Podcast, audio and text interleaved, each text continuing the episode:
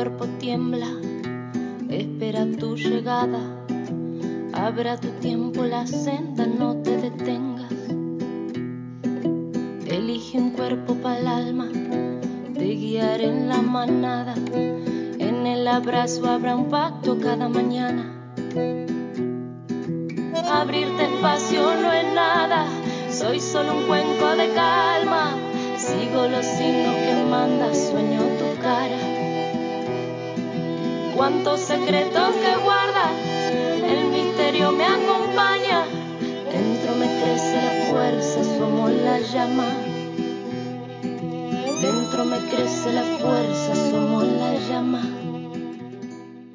Olá, somos a Bianca e a Jasmin e este é o Matrística. Esse espaço é uma extensão das nossas conversas diárias sobre a mulher, o mundo parto e a sua sexualidade.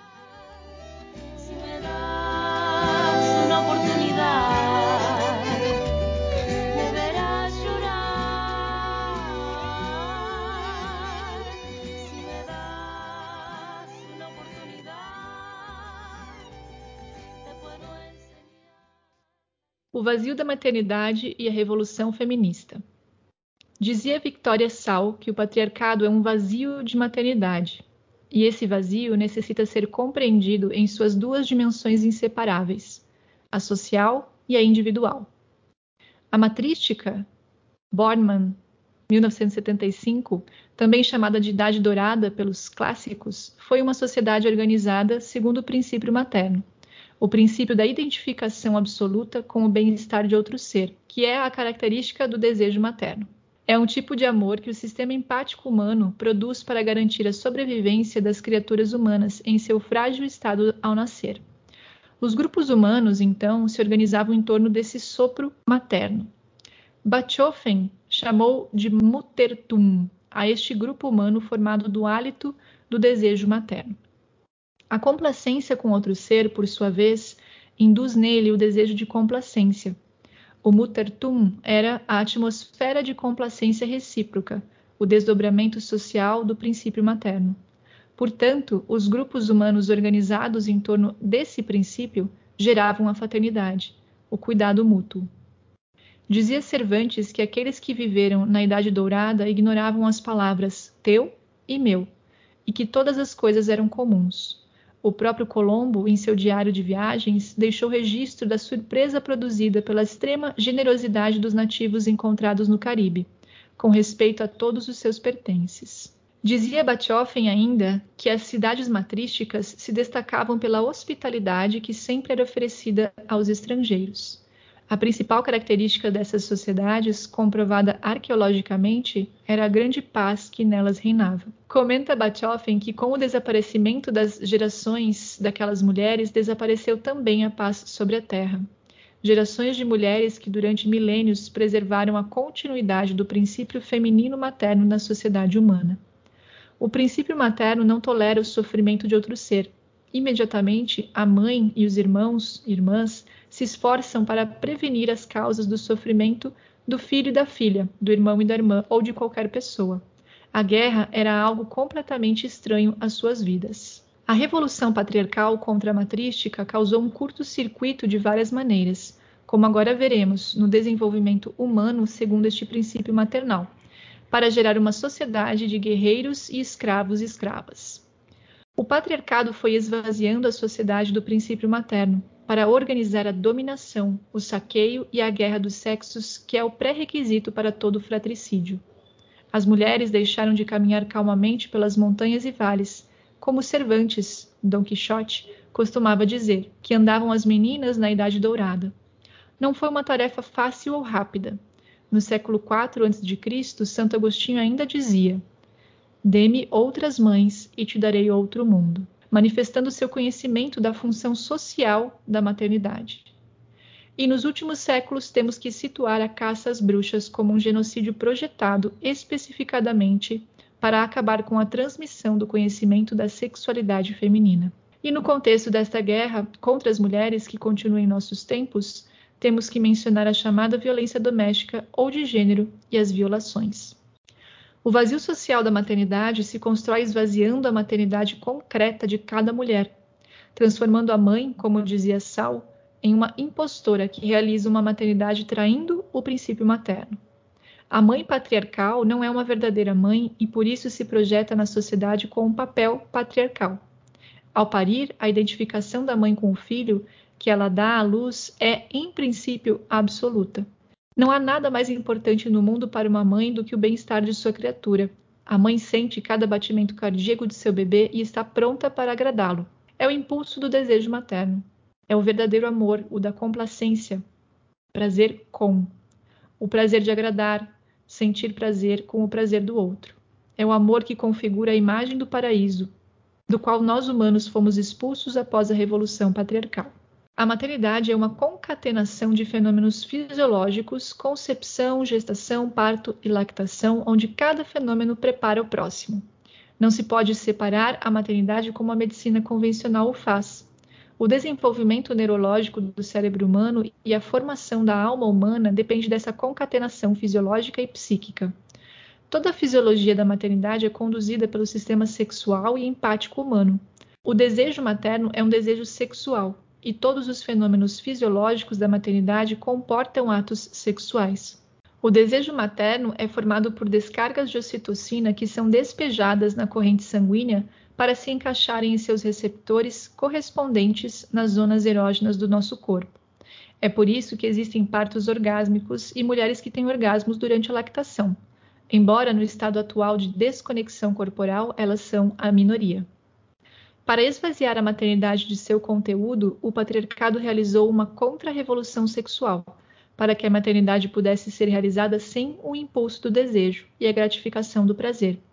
Transformou a mãe em uma máquina reprodutiva à margem de sua livre sexualidade. Hoje, na melhor das hipóteses, o desejo de ter filhos é um desejo apenas racional.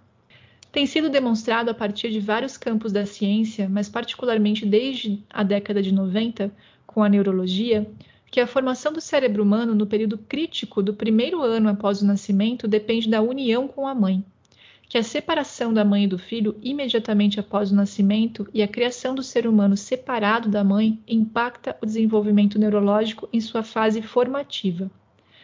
Nascemos com apenas 25% do cérebro formado, ao contrário de outros mamíferos que nascem com 80%. Atingimos esses 80% um ano após o nascimento. Nascemos também com milhões de neurônios soltos, e o desenvolvimento neurológico nada mais é que o estabelecimento de sinapses neuronais e a fixação de redes neurais que nos acompanharão por toda a vida. No entanto, esse processo é afetado pela toxicidade dos hormônios do estresse, cortisol e outros glicocorticoides, que literalmente destroem os neurônios. Quando o bebê é separado da sua mãe, especialmente ao nascer, e durante todo o período perinatal entra em um estado de estresse que o manifesta chorando. Esse estresse vai afetar o desenvolvimento neurológico, determinando as redes neurais que serão formadas e suas conexões neuromusculares. Se uma criatura humana for criada em estado de estresse, ela forjará um esqueleto neuromuscular preparado para o estado de alerta e para a luta. É o encouraçamento estudado por William Reich. Por isso, a separação da dia de mãe e filho foi o eixo principal da estratégia patriarcal para forjar uma sociedade de sujeitos endurecidos, insensíveis ao sofrimento humano, capacitando o ser humano a matar com indiferença emocional e, em geral, para o exercício da crueldade. O impacto que tem na vida humana a separação da díade foi descoberta no Neolítico e por isso se estabeleceram as religiões com seus sacerdotes correspondentes, com o mandato de separar a mãe da criatura com diversos preceitos e argumentos falaciosos. Entre parênteses, o colostro é ruim, a mulher torna-se impura com o parto, com o diabo dentro, etc. Fecha parênteses. Encaminhados a promover tanto a separação de fato com a rejeição da mãe, de seus próprios desejos e seu próprio corpo. Religiões e sacerdotes devidamente colocados para interceptar a transmissão da sabedoria ancestral das mães. Impureza e feitiçaria eram os dois epítetos por trás daqueles que escondiam o verdadeiro objetivo da perseguição patriarcal: acabar com o princípio feminino maternal. Hoje, a neurologia e a pesquisa clínica neonatal concluíram que a separação da dia de mãe-filho supõe uma violação dos corpos da mãe e da criança. A regra pele a pele do cuidado mãe-canguru já é uma recomendação da Organização Mundial da Saúde. Se a arqueologia comprovou a existência da sociedade matrística, a neurologia e as pesquisas clínicas neonatais têm verificado o impacto em cada ser humano por toda a vida da separação da dia de mãe e filho. Os homens neolíticos aprenderam a castrar touros para produzir bois e como castrar mulheres para produzir guerreiros escravos e escravas. E assim eles construíram os primeiros impérios com seus exércitos e escravos subjugando a mulher, corrompendo sua capacidade reprodutiva, interceptando a transmissão do princípio feminino materno. O vazio social da maternidade é correlato ao esvaziamento da maternidade de cada mulher. Hoje, nós mulheres menstruamos e damos à luz com dor, gestamos e lactamos com desconforto, nossos corpos castrados funcionando sem o impulso do desejo. Também não sabemos que a complacência é uma via possível e eficaz de criação e de relação com os filhos e filhas. Hoje deram outro nome à repressão, entre parênteses, definir limites. Impede-se que a complacência seja implementada e seja desenvolvida a capacidade de amar a alma humana. A expulsão do paraíso é realizada implacavelmente com cada criatura humana que nasce, por obra e graça da castração cultural que nos é infligida, a nós mulheres, uma estratégia que o patriarcado mantém com todo o peso de seu aparato de propaganda e de poder em geral. A revolução feminista e antipatriarcal radical e consequente é acabar com o vazio de maternidade em todos os níveis, acabar com a guerra e a prostituição, acabar com a violência internalizada que nós mulheres carregamos, acabar com séculos de partos com cólicas extremamente dolorosas e recuperar o pulsar do útero, macio, prazeroso e eficaz. Recuperar a maternidade significa recuperar nossos corpos e nossa sexualidade. O crime da mãe, dizia Sal, é o grande segredo da humanidade mas já está deixando de ser um segredo. Já está demonstrado que paraíso existe, que a ciência do bem e do mal é acessível, que os desejos das criaturas podem ser satisfeitos e que criaturas saciadas expandem a sociabilidade humana. Este é o outro lado do segredo. O crime da mãe esconde a perda do bem-estar humano. O patriarcado esvazia a maternidade para organizar o sofrimento humano. Não há maior desigualdade do que a igualdade que ignora a diferença. A maternidade não é igual à paternidade. O homem não concebe, não gesta, não dá à luz, não amamenta. Quando uma mulher concebe, não só o óvulo se transforma em zigoto, mas todo o corpo da mulher se transforma e entra em equilíbrio psíquico e físico, um estado, como comentado anteriormente, neuroendócrino especial. Ignorar o que física e psiquicamente forma a maternidade das mulheres, nos nossos corpos e nas nossas almas, permitiu esvaziá-la de conteúdo. Ignorar a diferença é um erro grosseiro e contribui para perpetuar a desigualdade e o vazio da maternidade. La Alberca, setembro de 2018. Cacilda Rodrigues Bustos. Hum. Ai, Cacilda, Cacilda. Ai, Cacilda. Olha, Cacilda. Olha, Bianca. Olha, Oi, tudo tá bem? É, é, em português esse. É em português. Ai, ai, ai. Esse é um texto, então, que eu traduzi. Né, um texto da Cacilda, tá lá no, no site dela. Quem entender espanhol, dá uma fuçada lá. Ela escreve coisas muito interessantes. Talvez, assim, falando algumas coisas não dê para entender muito bem, hum. mas ela toca aí nos pontos principais de o toda site, a questão. O site é muito bom, a gente vai deixar o link porque tem todos os textos dela. Uhum. Os que ela escreve assim, tipo ensaios, como se diz? Hum. Ensaios? Ensaios, é, não Ensaios, sei se é essa palavra. Assim, uhum. assim, da casa dela, que ela vai atualizando, e os, os livros que ela tem publicados. Uhum. Tem Sim. tudo aí. Ai, vale a pena, né? Porque a Cacilda, eu busquei ela no Instagram. Ela não tá no Instagram agora. eu nem busquei. Então, a gente fuçar de outra forma. Eu não sei quantos anos ela tem hoje em dia, assim. É... Eu também não. Mas não é no Instagram que você vai encontrar ela, tá? Então, dá uma fuçada no site, lê os livros. O conteúdo mas dela ela... é um pouquinho mais profundo, né? Ela continua escrevendo. Eu não Sim. sei quantos anos ela tem, mas ela continua Sim. Ativa. Ativa, sim. Uhum. Hum. Bom, esse é o nosso episódio de pós-parto. E é, a gente queria começar com esse texto porque ele define um pouco essa importância do primeiro ano, especialmente, né? Do, da maternidade toda, mas ela faz um foco aí no, no imediato, depois uhum. do parto. Sim. Na, na, gestação e no parto e na lactação. Uhum. Por isso a gente escolheu o nome de o Golden Year, o ano Sim. dourado, porque tudo isso que ela fala que acontece no o período perinatal não é fixo, né? Não tem um, uns tempos específicos, mas eu acho que sempre se fala meio que um ano, né? Tipo, uhum. Seriam os, os, nove meses de exterogestação uhum. e mais um pouco. Uhum. Então, tudo isso que a gente falou em outro capítulo, eu acho, mas talvez a gente não aprofundou tanto do, da hora dourada e a uhum. importância disso, a gente estende um, até o ano. Como Sim. o bebê continua se formando de, do jeito que ele vai, ou seja, fazendo as conexões e, e os desenvolvimentos neuronais e tudo que vai acompanhar ele durante a vida toda. Uhum. E isso acontece nesse período perinatal de pós-parto, onde ele precisa, é uma necessidade ficar com a mãe. Uhum.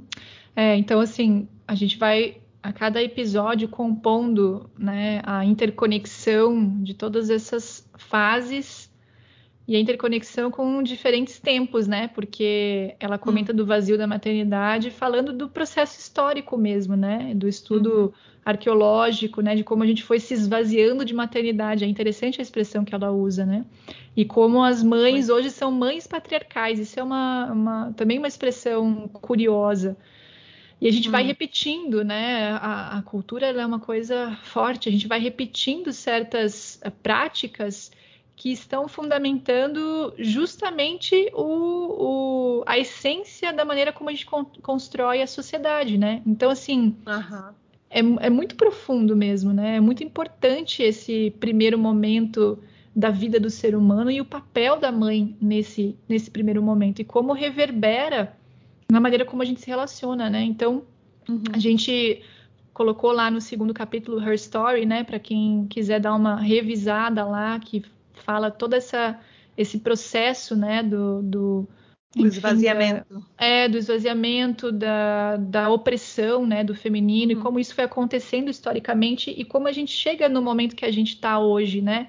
De algumas mulheres é, estarem se reconectando com esse princípio materno, e isso uhum. faz você questionar muitas coisas de como elas são feitas hoje em dia, né? Que é basicamente o movimento que a gente busca expandir aqui no Matrística, né? Criar consciência em relação a como estão acontecendo esses, esses nascimentos, né? De como é, a mulher está vivendo esse processo de concepção, de gestação, como está sendo essa primeira infância. Então, ela cita ali um estudo científico que fala da, que, enfim, né, nessas últimas décadas tem toda essa, essa coisa da neurociência para nos apoiar, né, em relação ao desenvolvimento humano. E aí, uhum. Basicamente, esse um ano, pelo que eu entendi, assim, desses estudos que eu dei uma lida, é porque o cérebro humano, ele se desenvolve 80, até 80% nesse primeiro ano. A gente uhum. nasce com 25% dele pronto. Então, é um processo de formação ainda, né? Uhum. Não é que a gente, tipo, nasceu prontinho ali da barriga. É. Tem um processo muito, muito importante de formação. E essa formação, ela é baseada na relação do filho com a mãe. Com a mãe, é. Tá conectadíssimo. Exatamente. Então, por isso a importância. E aí a gente vai questionar também as questões das licenças maternidades, né? De como uhum. a nossa sociedade está possibilitando ou facilitando que essa mãe esteja com o bebê né? Uhum. E não tá, né? A gente sabe que não tá. Depois, mais para frente, eu vou falar um pouco mais sobre essa questão de licença maternidade, como que ela é no mundo, né? Alguns dados interessantes, né? Porque muitas vezes uhum. a gente, ah, tá, beleza, eu tenho quatro meses de licença maternidade, três meses, não é que muda de país para país. Ah, e ok, e aí você se adapta a isso, mas será que não tá na hora de a gente começar a exigir mais, né? É. A exigir mudança das uhum. empresas, do governo, né, para que essas mães possam estar em casa, né, com o amparo que seja necess necessário. É, eu fiquei pensando, talvez tem nada a ver, não sei, eu fiquei boiando aqui um pouco, que eu acabei de fazer essa tradução da Rachel, que eu sempre falo muito dela, Rachel Garcia Seliga, que ela tem essa essa formação de pós-parto que ela uhum. dá. E ela fala nesse curso que eu fiz que no último trimestre o bebê ele tá formando o cérebro, né? Aí uhum. o seu cérebro de mãe ele encolhe uns 5%. Uau! para formar o cérebro do seu filho. É tipo Uau. uma etapa de muita gordura sendo tipo, traspassada fisicamente. Uhum. fisicamente. Você Uau. dá tipo uns 7 gramas de gordura para o seu bebê todos os dias. Isso é muito. Uhum. e ela fala que depois você recupera esse cérebro, esse tamanho de cérebro com a lactação e também com esses novos é, paths neuronais. É, caminhos. Caminhos neuronais que você desenvolve sendo mãe pela primeira uhum, vez. Uhum. Tipo, ele, ele faz que seu cérebro, né, se desenvolva também. Uhum. E deve ter também a ver com tudo isso, né? Essa boa formação, tipo, Total. dos dois, né? Do bebê e seu também. Ou seja, uhum. o dele, como você falou, é, continua se desenvolvendo um 80% depois do nascimento. E o da mãe também tem que. Uhum. É, tá tudo ligado, né? É o dos dois. Mas olha que interessante, eu já tinha ouvido falar que o cérebro da mãe muda mesmo, uhum. assim, tipo, e por isso que a mulher se sente esquisita mesmo, assim, né? Uma vez eu vi uma série que falava que era meio cômica, né? Mas a mulher falava que ela tava burra depois que ela tinha virado mãe, que ela tava burra, que ela tava é. preocupada. E aí a pessoa explicava para ela que, assim, é, anatomicamente o cérebro muda. Muda, tipo, ele muda. se reestrutura, sabe? E daí Uhum. ela falou que é um processo mesmo que acontece é, durante né, a gestação, parto, que depois a mulher, tipo, tem uma tendência a ficar mais inteligente, vamos colocar entre aspas uhum. aqui, porque ela desenvolve habilidades muito, muito de conexão, muito novas no cérebro, porque cuidar de uma criança, né, você uhum. acende ali uma nova gama de capacidades, né, e daí ela ficou toda feliz, assim, tipo, ai meu Deus, né, eu vou ficar burra. Então é uma Sim. evolução, eu diria, para o cérebro de uma pessoa, né, de uma mulher, nesse é. sentido, né, de desenvolver essas habilidades. De fato, essa, essa, lembra quando a gente falou dessa outra mulher que que eu vi o podcast? Qual era o nome dela? Sarah Buckley. Hum. Que ela falava muito do, da ocitocina e tudo o, né, dos hormônios, né? Uhum. Ela falava que quando tem o parto e o, o apego bem feito, tipo, uhum. essa união bem feita do, do bebê com a mãe, sem essa interrupção, sem a separação e tudo, o, a mulher tem uns personality, personality changes, umas uhum. mudanças de personalidade que acontecem, que é, ela vira mais sociável, uhum. menos ansiosa e menos tensa. Uhum. Tipo, são características Uau. que a, elas foram descobertas e que não acontecem quando uhum. tem essa interrupção e essa separação de mamãe Sim. e bebê. Sim. Você sabe né? que é, aí a gente vai falar de uma coisa bem importante, que é a proximidade, né? E é a proximidade real mesmo, assim, né? De grudar o bebê. Porque no yoga tem algumas, é, algumas instruções, né, em relação a todos esses processos assim, uhum. e eles falam é, numa linguagem mais energética, né, que é a linguagem do yoga, né, e falam de aura. Então eles falam que a aura do bebê está muito conectado com a mãe e que ele sente a separação dela a, a, num campo energético mesmo, né? A aura seria o nosso campo eletromagnético, vamos colocar nessas palavras, né? Então, uhum. para a mãe, principalmente nos primeiros 40 dias, não ficar em outro ambiente que o bebê. Hum. Tipo, não se separar do bebê mesmo, assim. E o tato é extremamente importante nesses primeiros 40 dias e no primeiro ano. Hum massagem, né? Tanto que eles têm a Chantala lá na Índia, né? Que é Tem. uma massagem de, tipo, você passa um olhinho e massageia esse bebê, porque o tato é super importante. Então, se tratando desse desenvolvimento do cérebro, que a gente fala os 80%, o que que é, basicamente? É o bebê sentir o cheiro da mãe, é o bebê sentir o, o tato da mãe, o calor da mãe, ser alimentado pela mãe, hum. é olhar nos olhos da mãe, é reconhecer, né? Ele começa, a visão ainda é, é, é não está completa, né, a visão, mas ele vê algumas algumas formas, né, vai se desenvolvendo no decorrer dos, dos meses e é reconhecer tudo, o mundo dele está muito relacionado com a mãe e é essa interação da voz, quando a mãe está prestando atenção, quando a mãe está presente, amamentando, quando a mãe está é, cuidando, tá, enfim, fazendo, é tudo isso que desenvolve o cérebro. Olha que interessante, não é nada assim. É. Não é nada de, de, demais num sentido assim, não é momento ainda para ele estar tá aprendendo nada além disso, sabe? Uhum. Porque isso é, né, tem a ver com outras fases da vida. Então, o, o, que nutre esse bebê realmente é a presença da mãe, é o quanto essa mãe está junto dele, né? Hum. O quanto ela está presente, o quanto está sentindo cheiro, toque. Então, é, é, é, são esses estímulos que vai fazer o desenvolvimento é. do cérebro. E a lactação, né? Que é lactação, super basicamente importante. gordura para formar o cérebro. É. Tanto no nível físico e daí afetivo, né? Porque uhum. a lactação é. é. um alimento de outra forma, né? É um momento de conexão bem profunda da mãe com o bebê, né? Então é, é bem, bem, bem importante.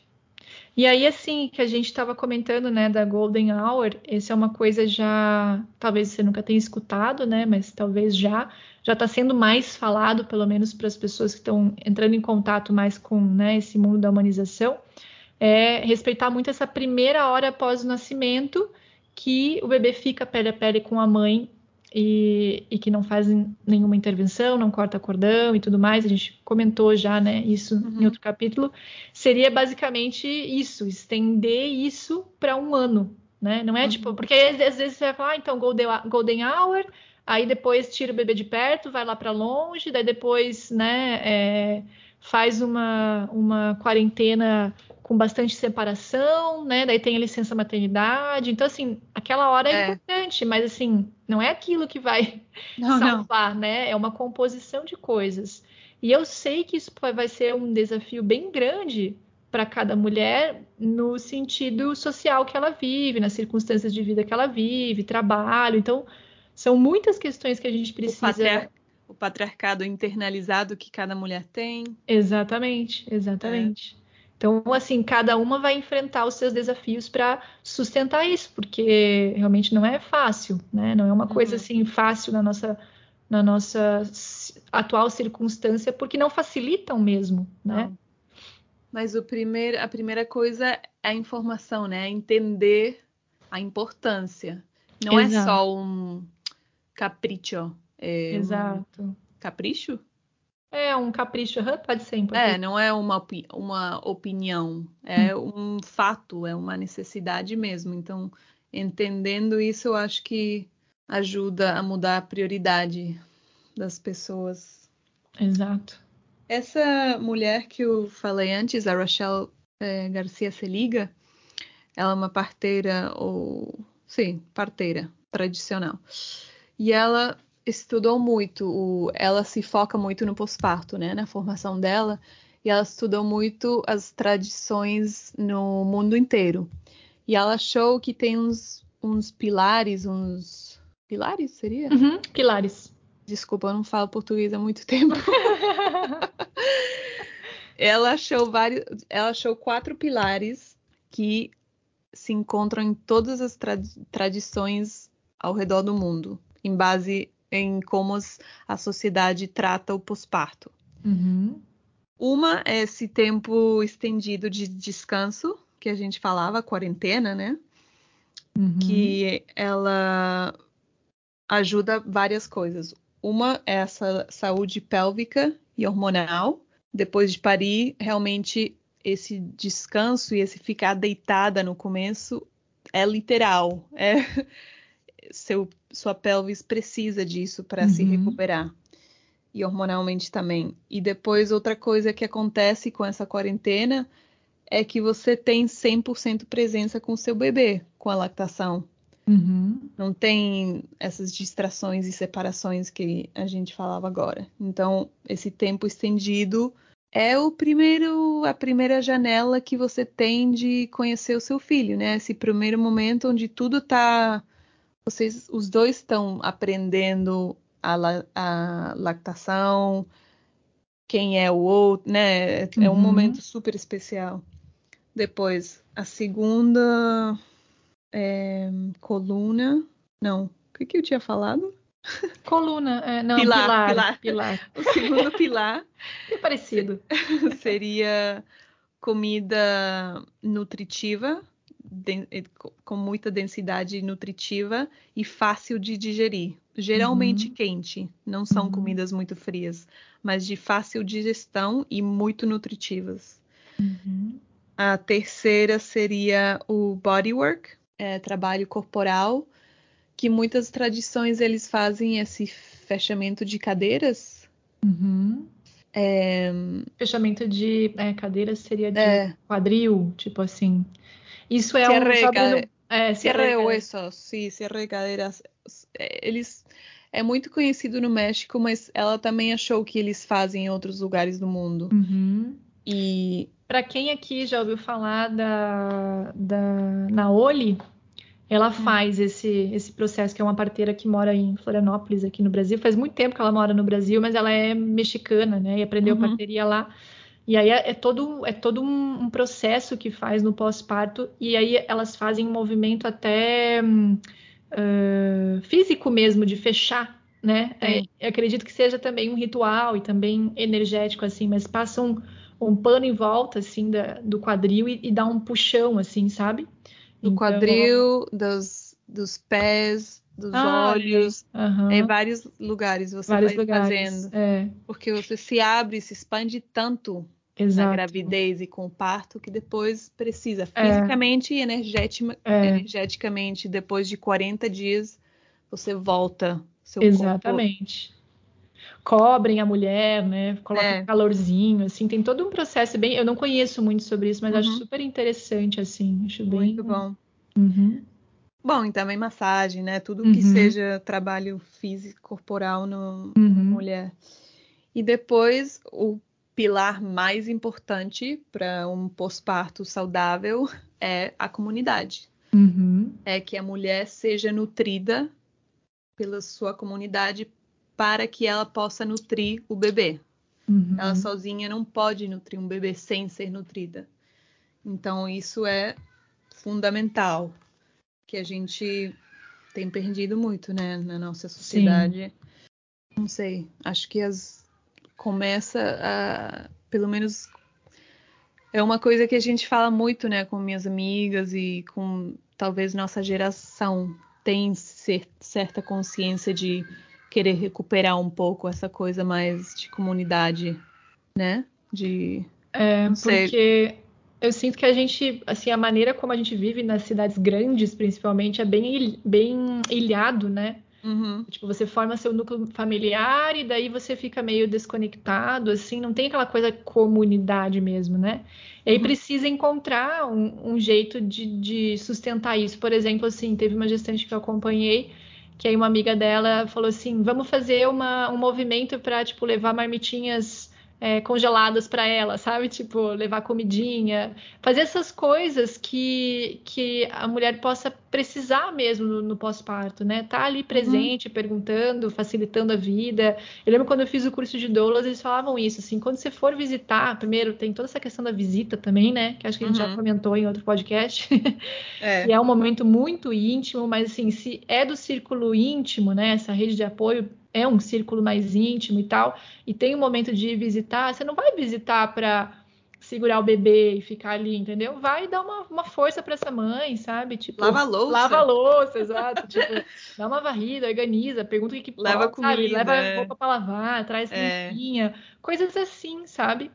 Porque às E vezes a as família pessoas- se estrutura, tem a sogra, tem a avó que conseguem ajudar, mas às vezes não, sabe? Então, tipo, ofereçam-se para poder dar esse apoio, né? É tão, é tão bom.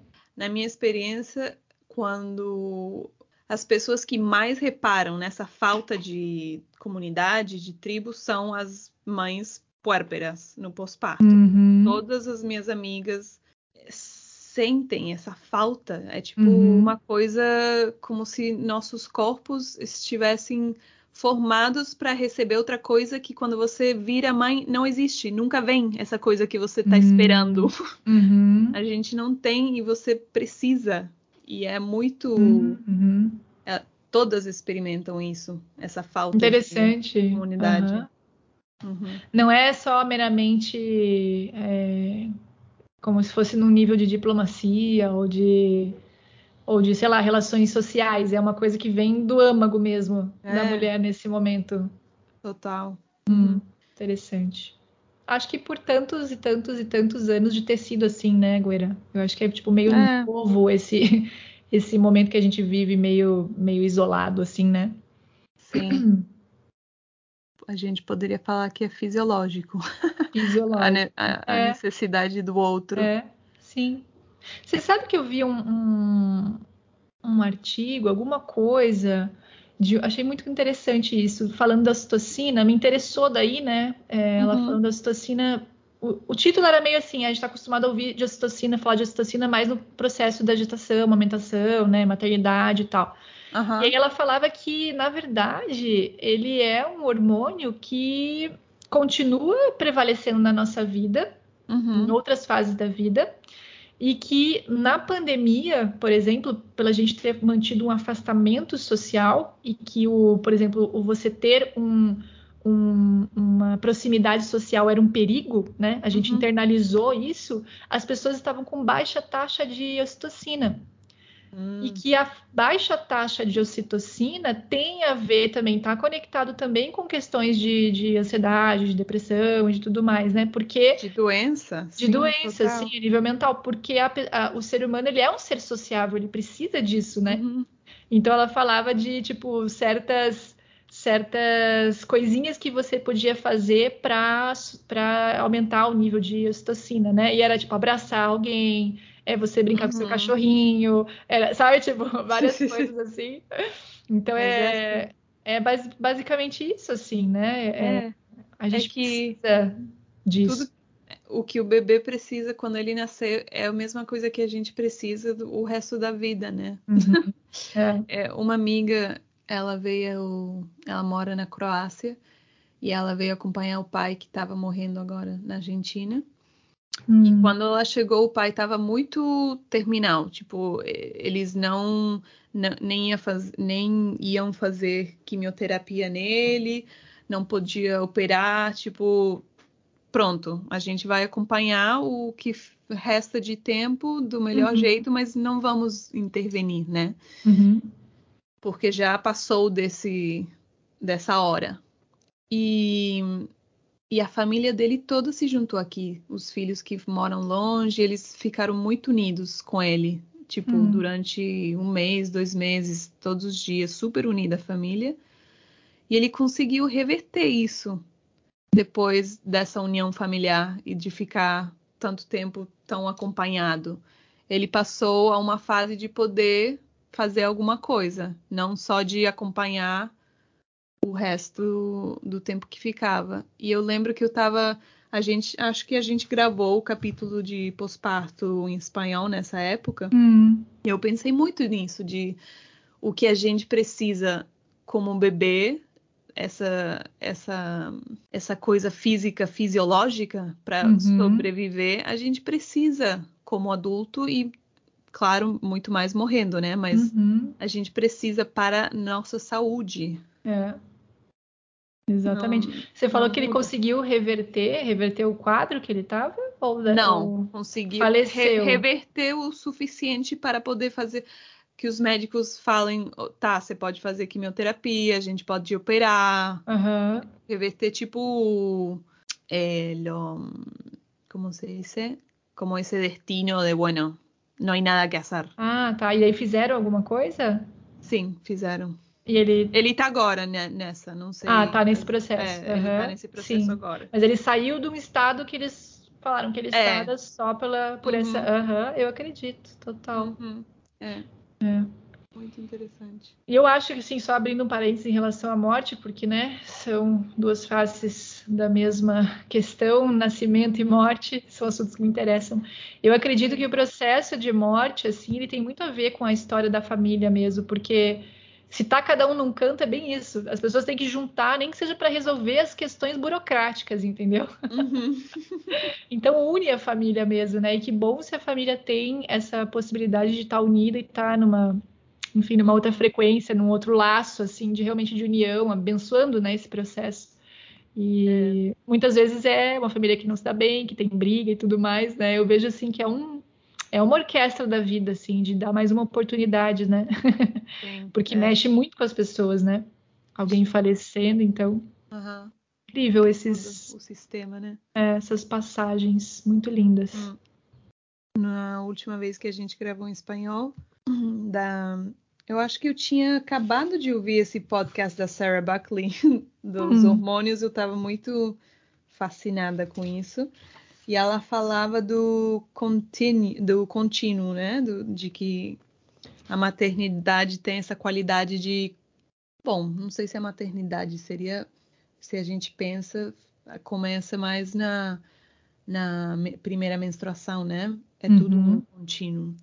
Mas especificamente na gestação, tem um contínuo da, da ocitocina, ela vai gradualmente aumentando Uhum. na gestação, no parto, com a lactação, com o apego no pós-parto. Ela não, não é uma coisa separada. Essas fases a gente divide elas porque temos que falar delas, mas Sim. estudá-las, mas na verdade é toda uma coisa que está ligada na outra hormonalmente também. E essa ocitocina vai aumentando aos poucos.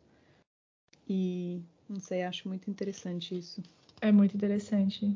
É bem isso, a gente faz é, por partes, né? Tipo, Uhum. analisa, mas tem a síntese tu- né, disso tudo. Tem.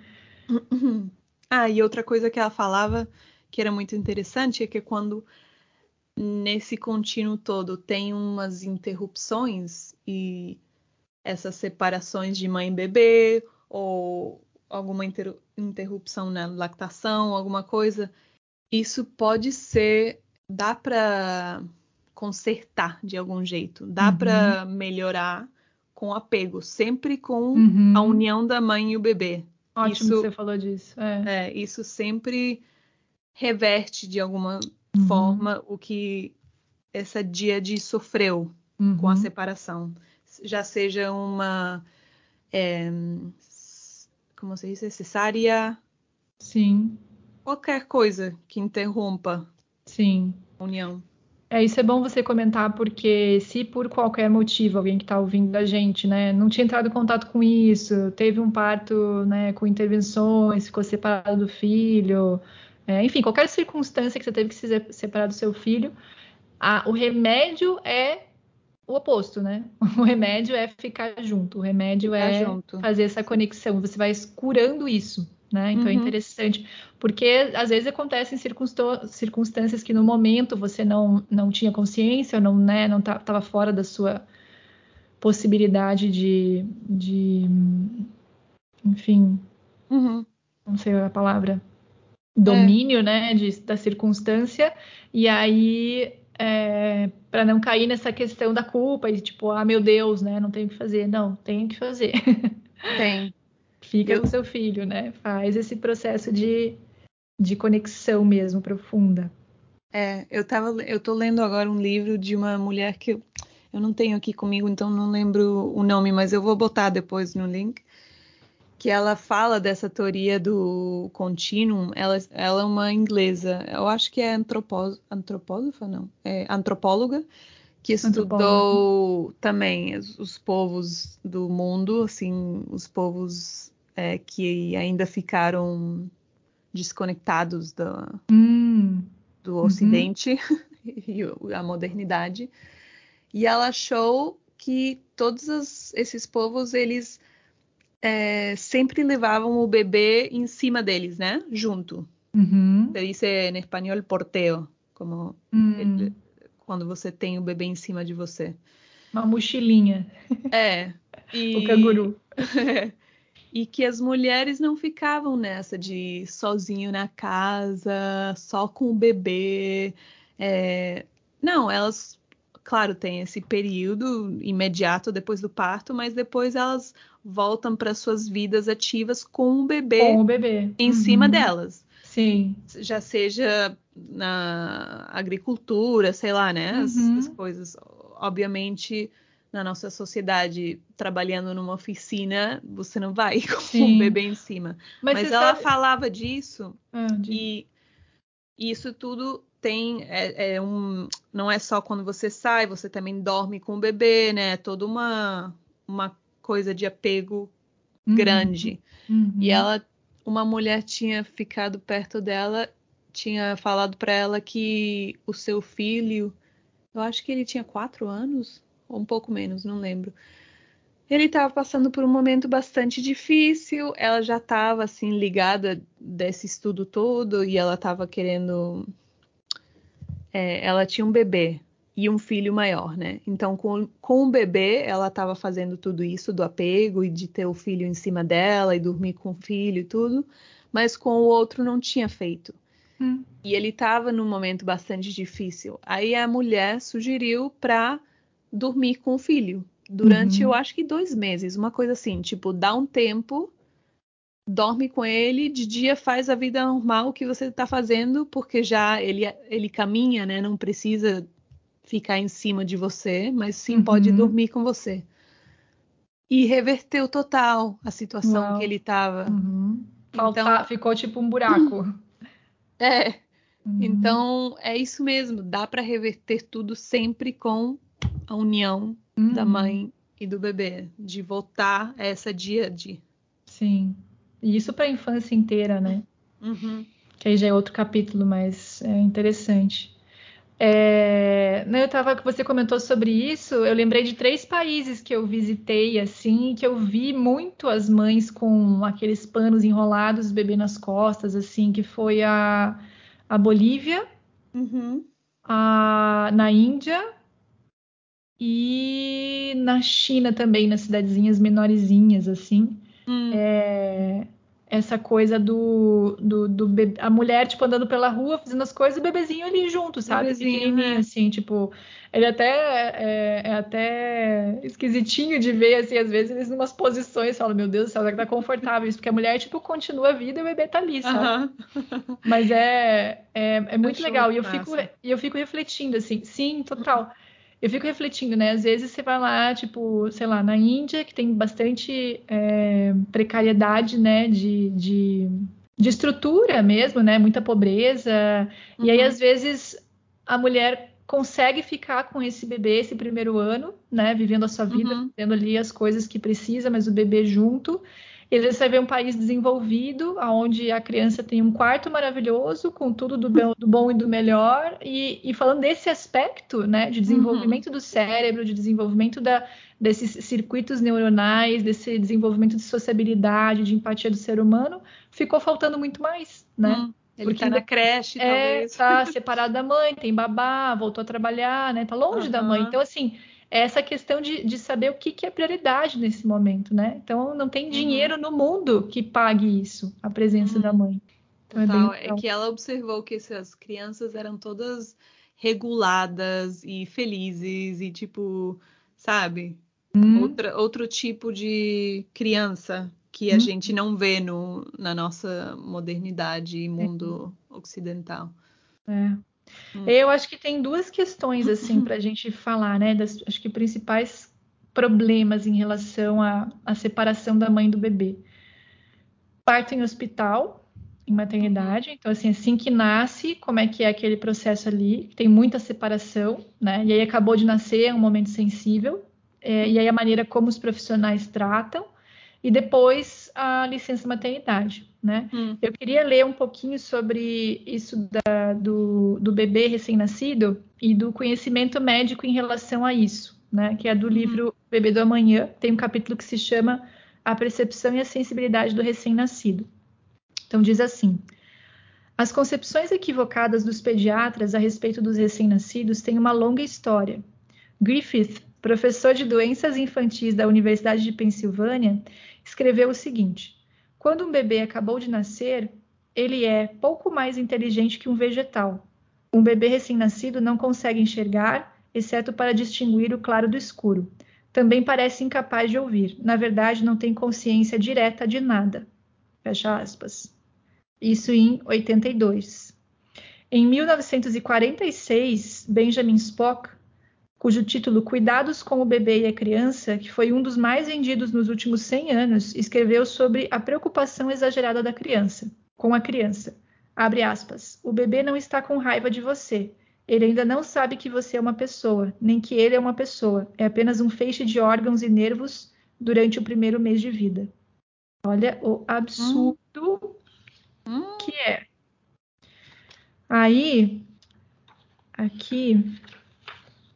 Diz o seguinte: outro, sobre o bebê e a dor. Um mito persistente a respeito do desenvolvimento humano é que bebês muito novinhos não sentem dor. Apesar da evidência esmagadora em contrário, alguns daqueles que se apegam mais fervorosamente a essa noção errônea são os próprios médicos. Essas atitudes, a causa de maior morbidez e mortalidade de inúmeros bebês, refletem um grau inaceitável de ignorância sobre o recém-nascido que esses profissionais dizem servir. Considerando que desde o início desde o início da década de 60, está comprovado que a reação do recém-nascido à dor é semelhante à dos adultos, é difícil simpatizar com médicos que causam dor em bebês e que se justificam dizendo que faltam informações fidedignas a esse respeito. Foi só em 1987 que a classe médica finalmente despertou de seu entorpecimento autoinduzido, graças em sua maior parte a um artigo pioneiro escrito por Anand, chefe do departamento de anestesia da Escola de Medicina de Harvard despertou mais ou menos, né? Porque hum. o jeito que eles tratam é meio esquisito.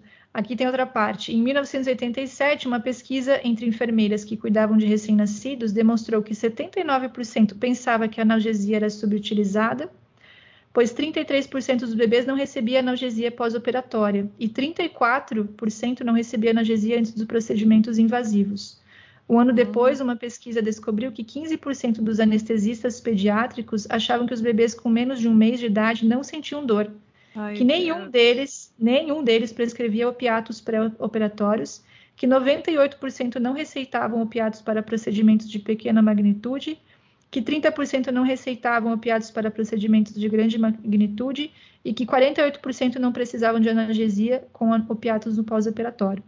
Então imagina, né? A gente está falando de um, uhum. de um, de um estado de, de gravidade que o bebê precisou passar por uma cirurgia, né? Uma coisa grave. Se aí eles acham que não sente dor e não dão anestesia e não dão opiatos, imagina tratando o bebê que nasceu bem, né? Uhum. Que nasceu, da, saiu da barriga da mãe, que vai fazer aquele, aquela coisinha lá, aquele procedimento pós-nascimento, né? Que enfia uhum. o caninho no, no, nariz e que pinga colírio. Imagina, isso aí não é nada, né? Não faz nem cosquinha na cabeça é, deles. Que dá banho, que tudo, né? Tudo que eles Tal. fazem. Nossa, uma loucura. Uma loucura. Deixa eu ver se tem mais alguma coisa. Ciência, a ciência, né? a ciência. Ou mesmo numa época pensavam a mesma coisa com os. É negros, né? Ai, que absurdo, cara. Que não Como sentia. É que pode? a, a ginecologia toda se desenvolveu nos corpos das mulheres negras, sem, pensando nisso, é. que não sentiam dor. É. Não, é absurdo. Enfim, tem outras passagens aqui do livro, eles falam dos, dos cuidados é, em UTI, quando o bebê fica no tratamento intensivo, né, no neonatal, é, de como é importante manter a conexão com a mãe, né? E como eles separam completamente, é, de como fica um cuidado assim muito, muito baseado nas máquinas, né? E, aquele, e, aquela criança ela continua precisando como todas as outras da é. presença materna, né? E aí as, tem as horas de visita e tudo mais. Então tem várias histórias assim de alguns médicos que se ligaram disso e permitiram, tipo, o irmãozinho ficar junto, a mãe ficar junto e aí começar a melhorar os sinais de é. vitalidade, é. né? Então teria que revisar todas essas questões das prioridades, né? Nessas é a mesma coisa que a gente falou da icterícia, né? Eles uhum.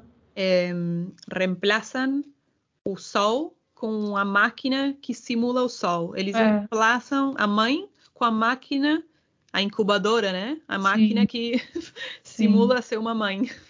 É muito louco, né? Como a separação já é tipo, já está por base, assim, né? Uhum. É muito louco. E, enfim, só para refletir, né, refletir sobre essas questões, como está sendo, como estão sendo feitas as, essas práticas, né, nos hospitais.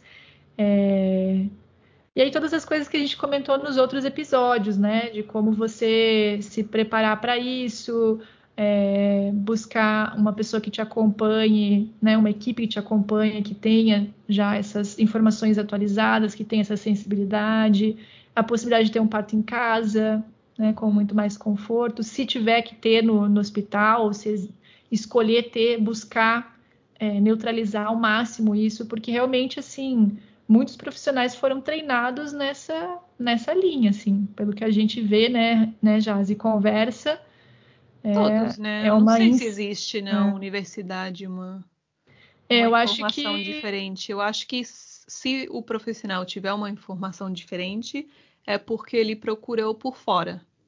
É, eu, eu acredito que... que... às vezes algum professor ou outro, algum, algum profissional ou outro que está se sensibilizando pode ser que afete, assim, pelo menos eu tenho visto aqui na, na minha cidade Não, profissionais meu... mais novos, mais sensíveis que os mais antigos, sabe? É, Mas não... assim, não regra, né? Que... Fiquei pensando agora que o meu parteiro, ele é professor na universidade. É, então, então, ele está ensinando bem. Olha, exatamente, olha a influência, né, dele. É. Então é, vamos, vamos ter esperança em relação a isso. Mas realmente a insensibilização é, é justamente a, o resultado de todo esse sistema que a gente falou, que é a insensibilização do ser humano, né, de, de não ligar para o sofrimento alheio. É isso que está sendo uhum. vigente ao tratar os próximos nascimentos né, acontecendo. Então é muita insensibilidade. É uhum. É não... Ah, mas espera aí, volto hum. no que eu falei. Tudo que ele aprendeu foi com Fora. parteiras. É, e ele está trazendo para dentro Entendi. da universidade. Claro, claro, claro. Isso com certeza. É, isso com é. certeza. É. Uhum. É. Muito você quer falar um pouco das licenças? É, já para a gente ir finalizando. Uhum. É, que daí é outro processo, né? Então, ai meu Deus, vou ficar com meu filho, daí preciso voltar a trabalhar. Como é que faz? Uhum. Fica com quem? Fica com a avó, babá, creche. Nesse livro aqui também ele explora bastante essas alternativas. É bem interessante quem, quem se interessar mais, assim.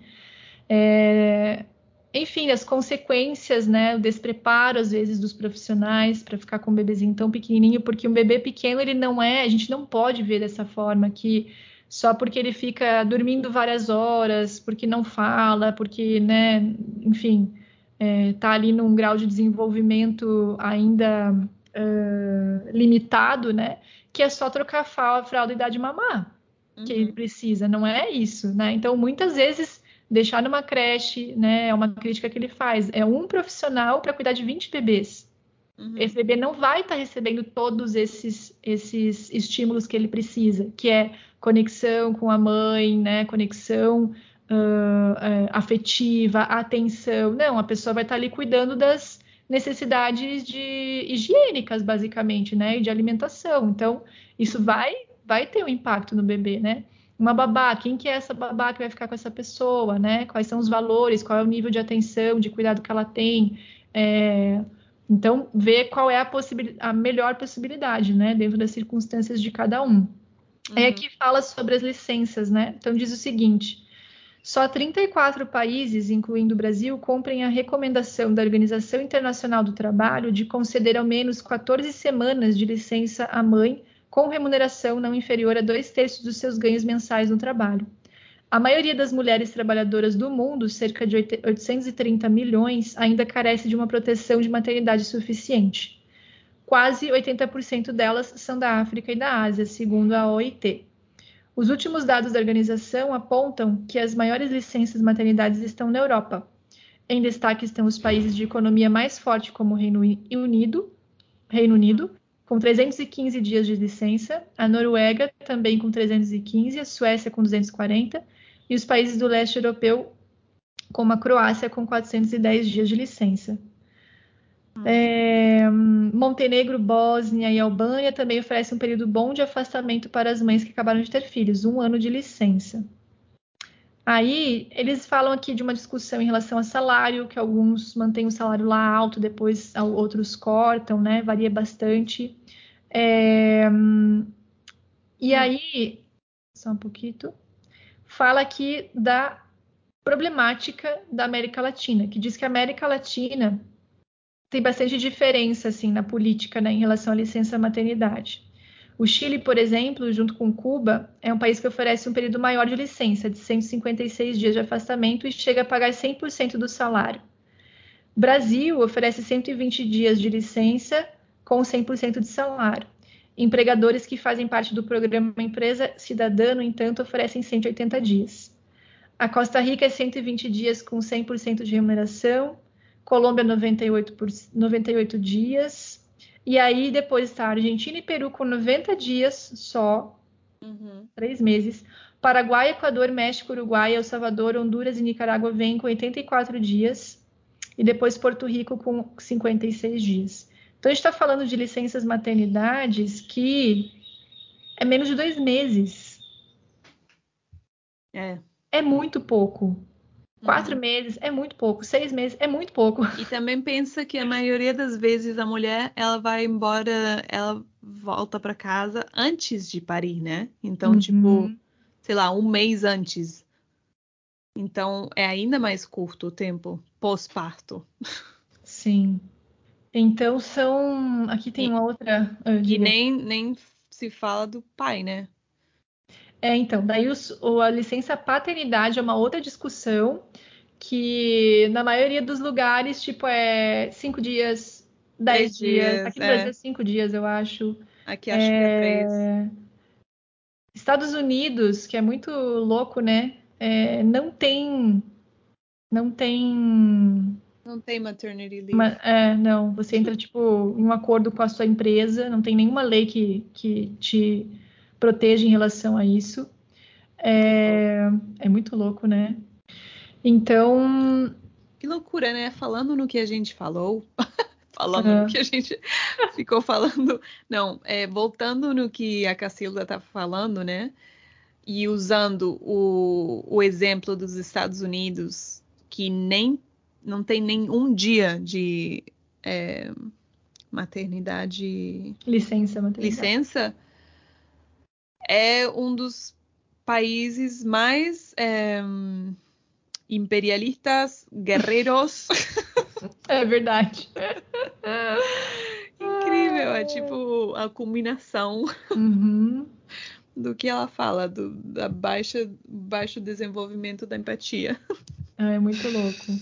É, e aquilo que, né, que ele falava ali de mulheres trabalhadoras, né, falava de 80, 830 hum. milhões e tal. Isso aí acho que são, né, são dados de é, pessoas legalizadas, digamos, né?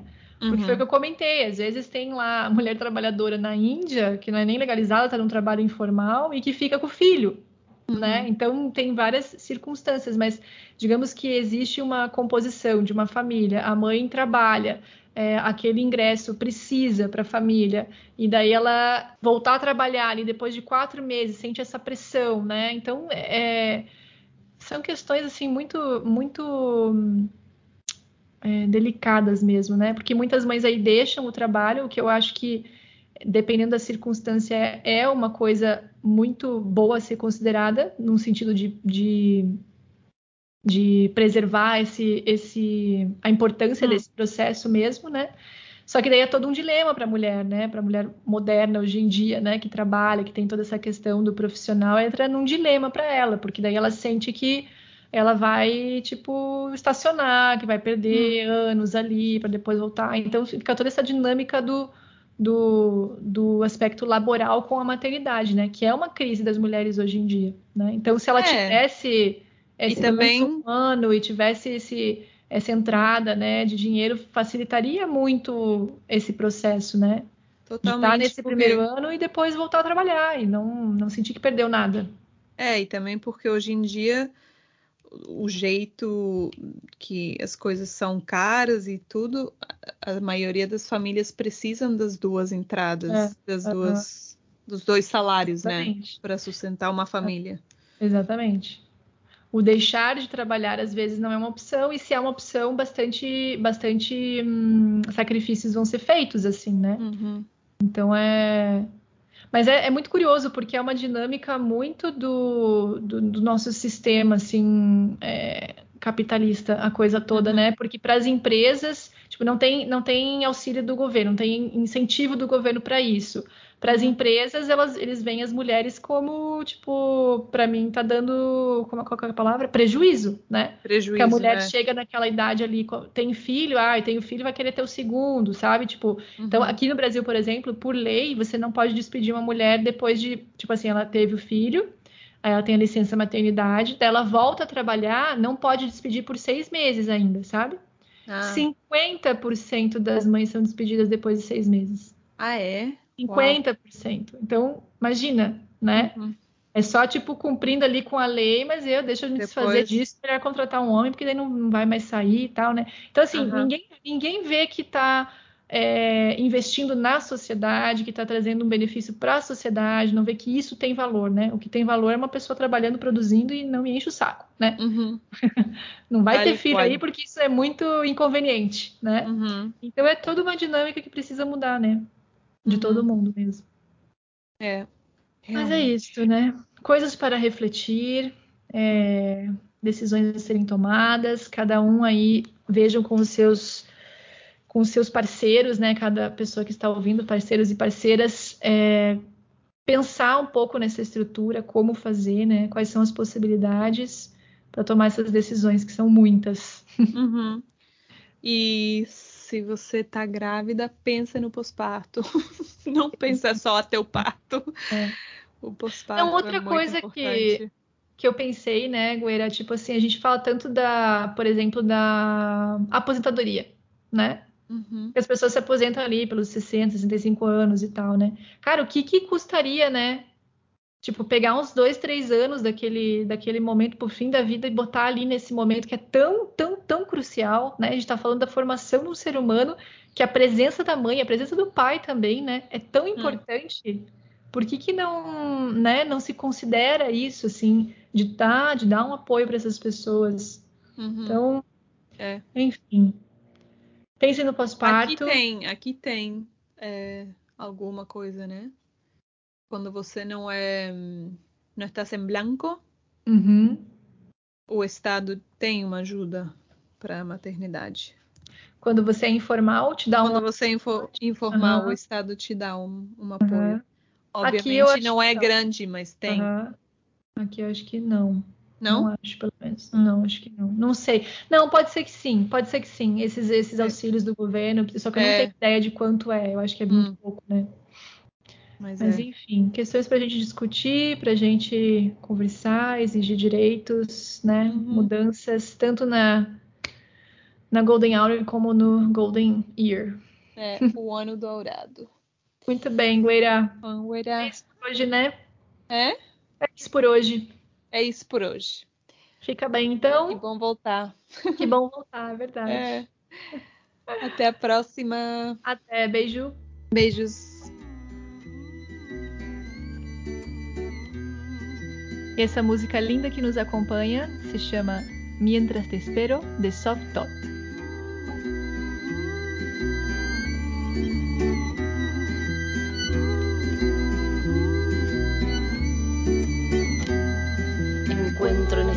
Silencio de las preguntas que van por dentro, la vida entera de tu presencia, tu nueva esencia que en mí despierta lo más hermoso que es el deseo, lo más curioso me da tu incógnita, lo más precioso, este deseo mientras te espero. Todo mi cuerpo tiembla, espera tu llegada. Abre a tu tiempo la senda, no te detengas.